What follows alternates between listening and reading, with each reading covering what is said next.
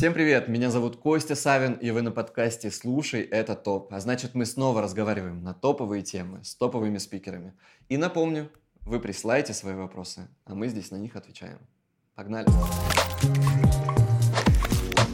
Со мной дорогая моя соведущая Занда Буслова. Занда, привет. Всем привет, Костя, рад тебя видеть. Да, и, наверное, надо познакомиться с нашим очередным гостем. Это Станислав Селезнев, вице-президент по экологии и промышленной безопасности. Привет, ребята. Да. Я расскажу, как и в прошлый раз у нас лежат карточки. Карточки с вопросами от сотрудников, от коллег по отрасли. Вопросы могут быть самые разные. Да, я думаю, не стоит пугаться, а то я увидел чуть у вас страх в глазах. Мы не будем спрашивать ничего такого, но, но первый вопрос будет, не знаю, по карточке. Что, да, он не по карточке, это лично от меня. Я знаю, что экология и промышленная безопасность во многих компаниях, а, включая нашу, курирует один человек. А вот вопрос, почему? Знаете, это так исторически сложилось, так заведено в иностранных компаниях. Есть даже аббревиатура такая устоявшаяся, HC, там Health, Safety, Environmental. Они как бы вместе. У нас тоже, наверное, с конца 90-х годов э, тоже эти службы стали объединяться, и, и то, и другое направление, по сути, занимаются контролем за исполнением законодательных требований. Что в области там, охраны труда? Мы хотим, чтобы человек был там, жив, да? естественно, там, не страдал. Мы всегда говорили и говорим, что здесь в первую очередь само поведение работника. То есть как он относится к своей личной жизни, как он относится к, к своей безопасности, так он и ведет себя на производстве. Бездумно там, бросается там, с вилами на конвейер, да, или все-таки как бы думает о том, что может с ним произойти. Поэтому это культура. И тут, и там мы занимаемся культурой поведения человека. Станислав Селезнев, э, человек, отвечающий за культуру в нашей компании.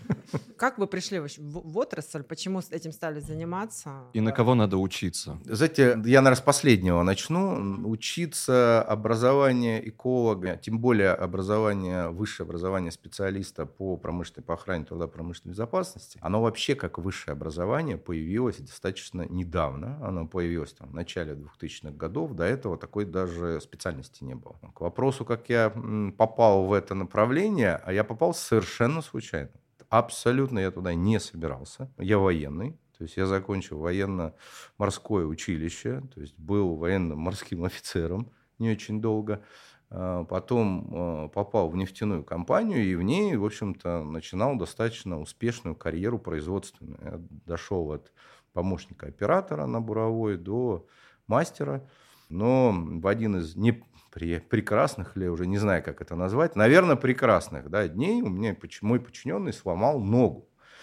И так как это проект был на французов, это Total Финаэльф, у них был единственный проект в России, прилетел самый главный, э, ответственный за ИЧСИТов, за охрану труда безопасности всего Тоталя в мире – вот. И он начал разбираться, то есть ну, расследование проводить, на котором я, молодой, сказал, что, ну, слушайте, ну что, как это, какая-то безопасность? Ну, человек шел, под ноги не смотрит, господи, глаза там где-то на затылке, ну, сам виноват. Обычный бытовой случай. Что там с ним разбираться? Сейчас накажем, выгоним, если надо. Ну и, в общем-то, вся проблема решена. После этого мне вердикт вынесли такой, что у тебя есть два пути. Либо ты покидаешь нашу компанию совсем, либо ты идешь на год работать в службу охраны труда и промбезопасности. Ну, естественно, работу терять не хотелось, поэтому я пошел туда на год. А этот уважаемый человек, он был очень в возрасте уже, он взял надо мной шефство.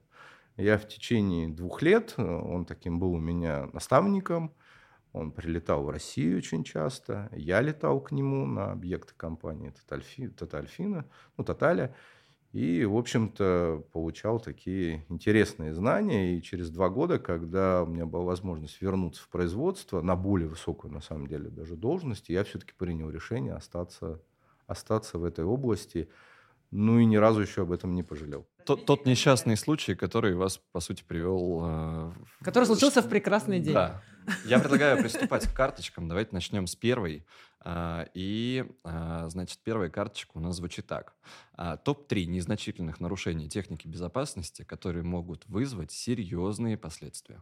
Ну, таких много очень, да, конечно, вещей, но очень простая самая, наверное, история. Это вот есть дорожки, вроде как бы ходить нужно по ним. Ну, вроде бы нет какого-то дикого запрета, там, ну, обойди, да, ну, пройди там чуть-чуть по газону и так далее. Но я вас уверяю, что если вы пойдете не по указанной дорожке, то вероятность того, что свалитесь в какой-нибудь люк, провалитесь в какую-нибудь канаву, причем с очень тяжелыми последствиями, это действительно встречается очень часто, хотя это вообще не очевидно с первого раза. То есть вот такие простые даже элементарные.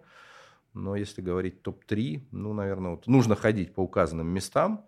Казалось бы, незначительно, но отсутствие освещения. Но это уже как бы не поведение людей, но тем не менее. Отсутствие освещения тоже очень часто приводит к очень тяжелым последствиям, серьезным травмам. А, ну и пренебрежение средствами индивидуальной защиты, не только пресловутый там ремешок, а и я бы назвал это в первую очередь очки. То есть отсутствие очков, казалось бы, неудобная вещь, такая неприятная, непривычная многим. Но попадание чего-нибудь в глаз, э, к сожалению, это всегда тяжелая, а иногда и безвозвратная потеря там, глаза, зрения. Значит, моя очередь. Да, тени, конечно. Моя очередь. Ага. У нас первый вопрос был про технику безопасности, и, боже мой, опять про технику безопасности. Нарушали ли вы сами когда-нибудь технику безопасности? А, ну да. Слава богу. А, вот первое правило техники безопасности, оно гласит э, предупреди возможный инцидент, правильно? Если я, например, вижу, да, как мой коллега нарушает технику безопасности, а, то, ну, по-русски говоря, это либо донос, либо настучать на него называется. Вот как выстроить работу так, чтобы это не выглядело как донос? И при этом и все этому, работало. Да, и работало. Да, в России, ну, в постсоветском пространстве – любое такое действие, оно почему-то считается доносом. При этом, если вы возьмете э, теперь уже не наших коллег, но тем не менее зарубежные страны, то в той же Америке, допустим, есть такое понятие, как гражданский арест. Потому что в культуру изначально закладывается еще на детском уровне, что человеческая жизнь бесценна, и что мы обязаны сохранить эту человеческую жизнь, и что ну, я просто обязан дать человеку возможность, как говорится, да, там остановиться и помочь ему с этим. То есть надо объяснять и детям, и взрослым, что дает вот это вот, если вы остановите другого человека. Вы спасаете ему жизнь, то есть вы спасаете жизнь его, вы спасаете то, что его дети пойдут нормально в школу, они смогут позволить взять, не знаю, там, накопить денег, купить квартиру, оплатить учебу его детей. Но если вы его не остановите, то он может, то его семья лишится этого всего. У нас же сейчас внедряются вот эти тренеры по технике безопасности, поведенческий аудит по безопасности. Да, это, это как раз вот хороший инструмент. И мы э, совместно с, с кадрами, да, то с, э, с департаментами персонала, с функцией вообще управления персоналом, мы э, начали в прошлом году очень интересный проект «Внутренние тренеры по культуре безопасности», mm-hmm. то есть который умеет хорошо говорить, умеет хорошо говорить, доносить свою мысль, убеждать людей. Суть тренинга, если очень простыми такими словами сказать, перед тем, как сесть на стул, посмотри, есть ли у тебя э, сзади этот стул. Очень часто, когда мы расследуем какие-нибудь происшествия, вот прямо при расследовании хочется задать вопрос, господи, а вот опция подумать была, вот хотя бы хоть чуть-чуть просто. Ну, такие глупые иногда события происходят. Поэтому один большой тренинг для рабочих, чтобы видеть опасности, уметь видеть, вспомнить этот, этот навык, да, немножечко его возбудить в голове человека, чтобы он снова появился. И вторая проблема. Наши руководители не умеют разговаривать с рабочими. Мы умеем кричать, мы умеем наказывать. А у нас а, лучшим поощрением считается отсутствие наказания. Вот. Это не наш как бы, метод да, говорить, хвалить людей, вообще в принципе как-то не очень в нашей культуре. А, поэтому наша задача научить руководителя видеть, опять же, те же опасности, в которых работает человек, рабочий, и обсудить, каким последствиям это может привести, как эту работу можно выполнить более безопасно. Договориться о том, что эту работу в будущем рабочий будет выполнять безопасно. Тренинги, по сути, поведенческие мы даем а, всей компании. Задача пройти обязательно, чтобы каждый сотрудник компании прошел такое обучение и проходил его регулярно раз в год, ну и вновь прибывающий в компанию. А тоже. сейчас много прошло уже вот этих тренингов в компании? А, счет на сотрудников, которые угу. прошли тренинг, он идет уже на десятки тысяч. Мы видим, что люди посещают тренинги, люди люди действительно обучение эти, люди действительно впитывают то, что мы говорим. Есть прекрасная возможность обсудить на этих обучениях э, вообще модели поведения, обсудить почему, какие-то проблемы выявить. И у нас э, есть прекрасная возможность посещать тех руководителей, которые уже прошли тренинги. Вот, мы учим от первого лица, это раз. Во-вторых, мы не просим никакой формализации. То есть мы даем вам инструмент. Хотите, чтобы у вас э, на предприятии не травмировались люди, применяйте, пользуйтесь. Не хотите, ну, как бы сидите, ждите, когда что-то произойдет. Я предлагаю приступать к следующей карточке. И следующая карточка звучит как три главные экологические проблемы в мире на данный момент. Ну, то есть я, например, считаю, что это перепотребление. А как думаете вы? Хорошее, как говорится, предложение, да? хорошая мысль. Да? Я бы ее, наверное, тоже вот э, включил, но, но базово все-таки у меня были основные три проблемы. Это вода, чистая вода, что является на самом деле в мире просто, ну, мне кажется, проблемой номер один. Большая часть населения мира, она не имеет доступа к чистой воде. Второй – это воздух. Мы дышим воздухом. Вы заметили, что последние десятилетия очень резко выросло количество людей, болеющих различными астмами. Вот всеми вот этими историями, как бы раньше ребенок с астмой, бронхитом, какими-то вот этими ринитами там э, постоянными. Это какая-то редкость, какой-то там больной там совсем. Сейчас, Сейчас каждый второй ребенок э, действительно имеет проблемы легочные. Это воздух. Это воздух, это то, чем мы дышим на самом деле. Третье я бы все-таки назвал, оно, наверное, не совсем природа, экология, но это мы все меньше потребляем чистых, экологически чистых продуктов. И в результате мы дышим не очень хорошим воздухом, ну, со временем, да, он хуже становится. Вода, продукты, поэтому мы такие дохленькие. И заговорили об экологических проблемах. Знаю, я бы предпочла этот вопрос опустить, но очень большой запрос от слушателей. Это авария 2020 года, когда на одном из дочерних предприятий нашей компании произошел разлив дизельного топлива. И что сейчас происходит, что благодаря этому произошло в компании, какие-то новшества, инициативы, чтобы больше этого не случалось?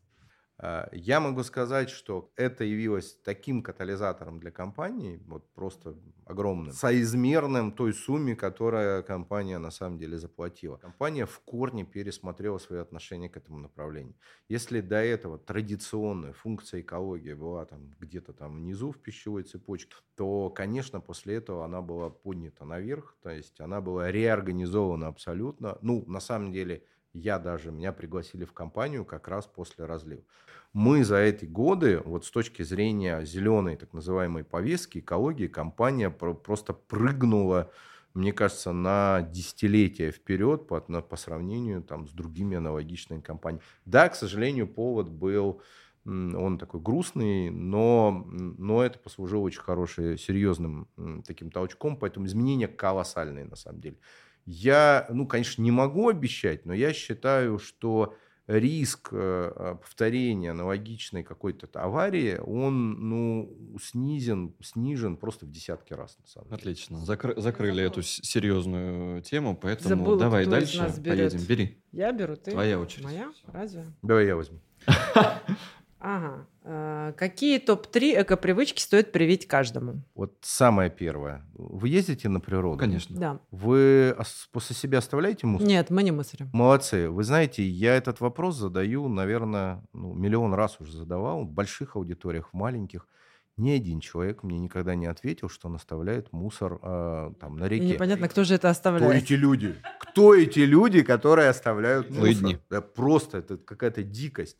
Ну как можно нага- нагадить, прошу прощения, там, куда ты приезжаешь регулярно? Просьба вот ко всем, кто меня слышит, не слышит, видит, передать всем, ну, пожалуйста, ну, убирайте после себя.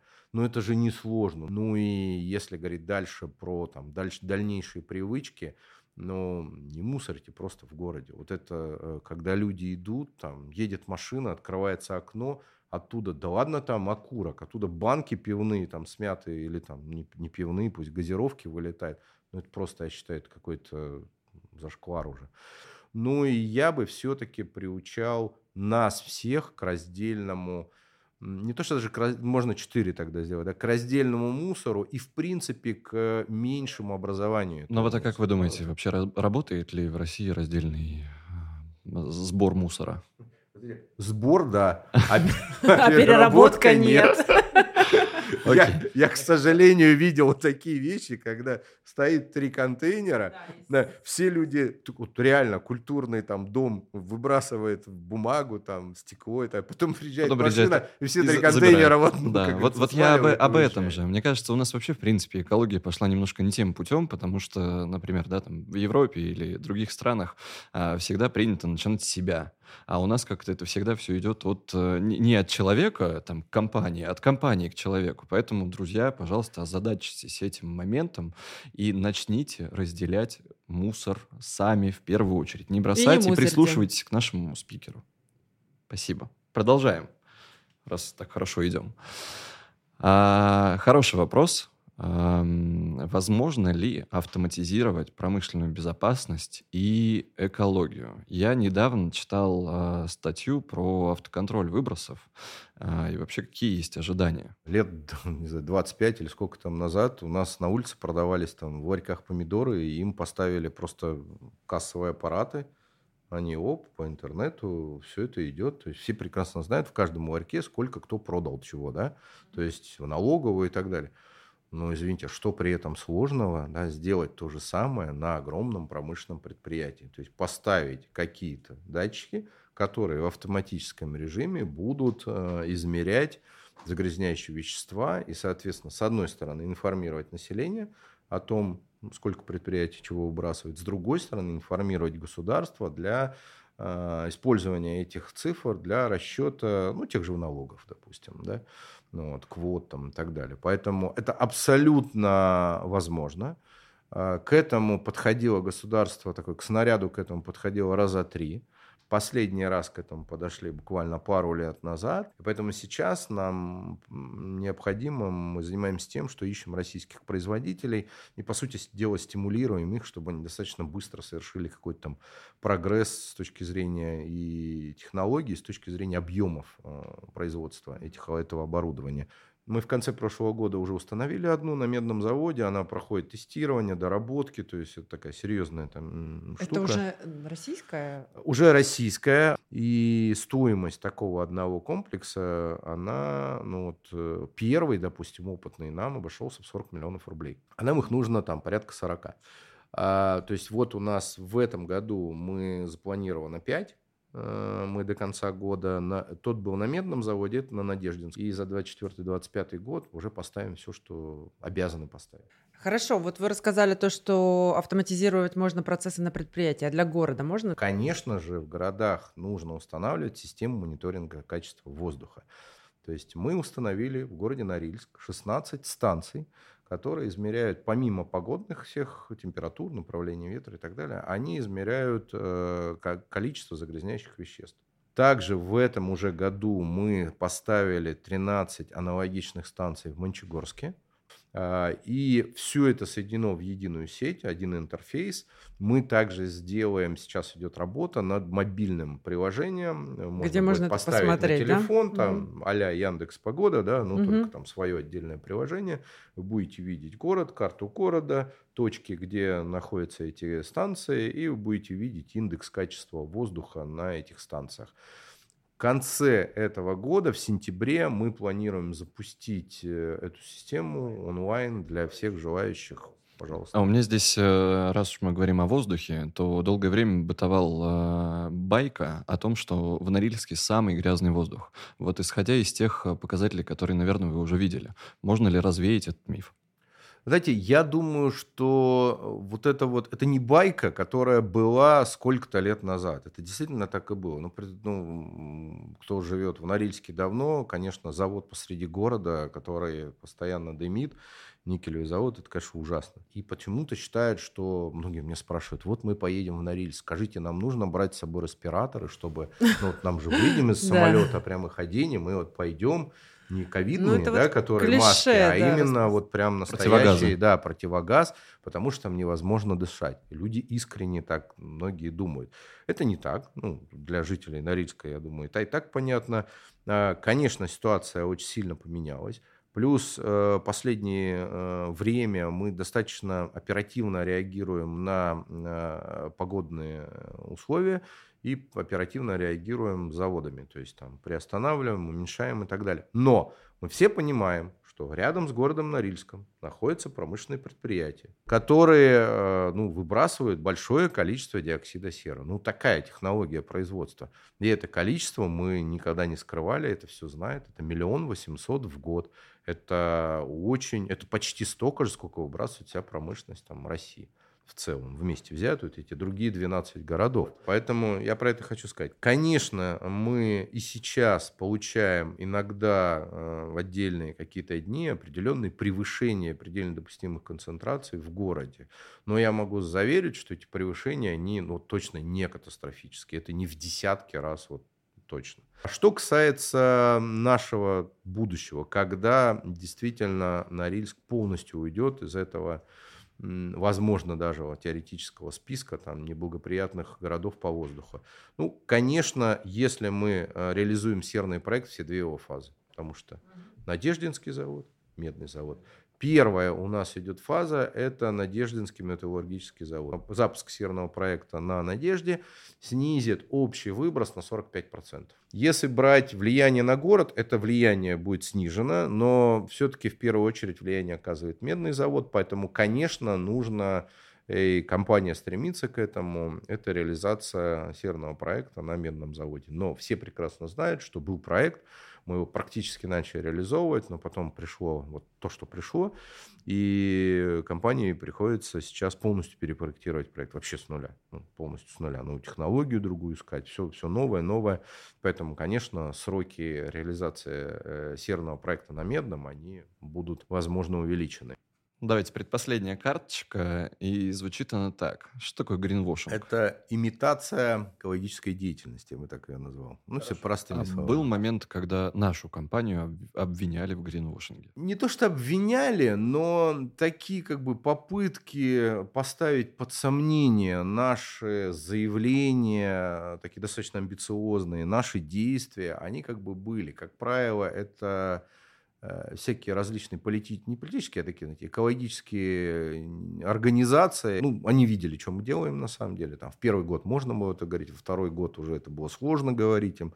Ну, сейчас, мне кажется, даже у них язык не поворачивается того, Ну, это, а, обвинять компанию в каком-то таких вещах. то есть это было впоследствии 2020 года? Да, да, это было впоследствии больше 2020 года, когда компания достаточно резко, достаточно поменяла свою политику свое поведение с точки зрения экологии и начала делать очень много. Ну и поэтому со временем, ну, в принципе, все убедились, что действительно так и есть. Что мы именно делаем то, что говорим, выполняем Станислав, спасибо большое за такую интересную, содержательную беседу. Приходите к нам еще в эфир, потому что мне кажется, что наши те- темы, которые мы начали обсуждать, требуют продолжения. Да, и это был подкаст «Слушает топ». Меня зовут Савин Константин, моя соведущая Занда Буслова и наш дорогой гость Станислав Селезнев, вице-президент по экологии и промышленной безопасности. Спасибо, ребята, большое за приглашение. Спасибо всем, кто будет нас слушать. Пожалуйста, обращайтесь с любыми вопросами. Я всегда с удовольствием приду, и мы побеседуем. Ну, а это опция для вас. Слушайте нас на всех площадках, присылайте свой топ вопросов, который мы зададим спикерам. Всем пока!